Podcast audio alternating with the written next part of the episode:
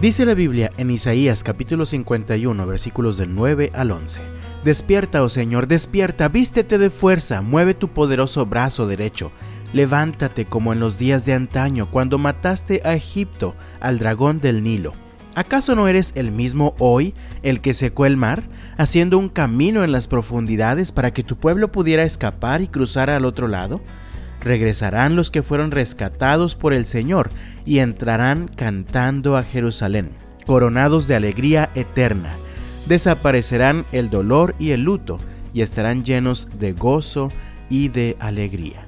Esta es una súplica del pueblo de Dios que ha sido llevado cautivo por otras naciones a causa de su propio pecado. Es una súplica dirigida hacia Dios. Para ellos, Dios ha estado como dormido, indiferente y ajeno a su sufrimiento. Por eso el versículo 9 comienza diciendo, despierta, oh Señor, despierta. Para ellos, que han estado sufriendo mientras son oprimidos por otras naciones, Dios parece lento, distante y poco dispuesto a actuar para ayudarles y rescatarlos. Incluso recuerdan lo que Dios había hecho en tiempo pasado. Leí en el versículo 10.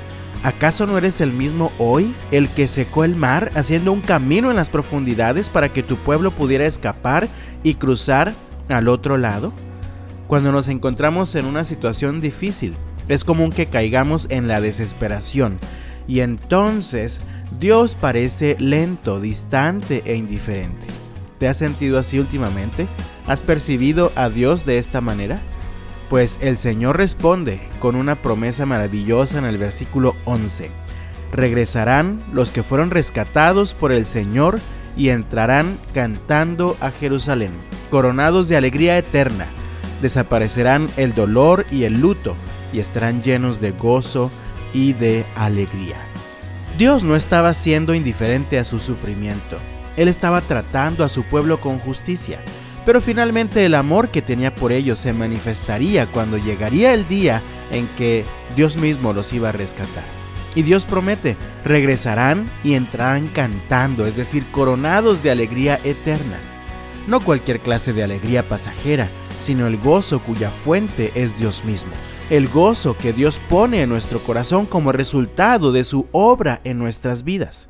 Así que finalmente Dios les promete, desaparecerán el dolor y el luto y estarán llenos de gozo y de alegría. Hay una clave importante en Isaías capítulo 49, versículo 8. Esto dice el Señor, en el momento preciso te responderé, en el día de salvación te ayudaré, te protegeré y te daré a las naciones para que seas mi pacto con ellas. Por medio de ti restableceré la tierra de Israel y la devolveré a su propio pueblo.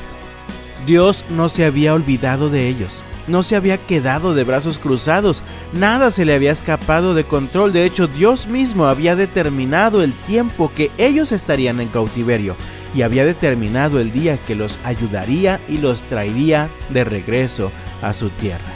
Así que, amado mío, quiero recordarte lo siguiente el día de hoy. Dios no se ha olvidado de ti. Dios no es indiferente a tus circunstancias. Dios no se ha quedado de brazos cruzados para no ayudarte. Él ha prometido, en el momento preciso te responderé. Así que mientras seguimos avanzando en este día, esperemos con paciencia en la bondad y en la misericordia del Señor. Que Dios te bendiga y hasta mañana.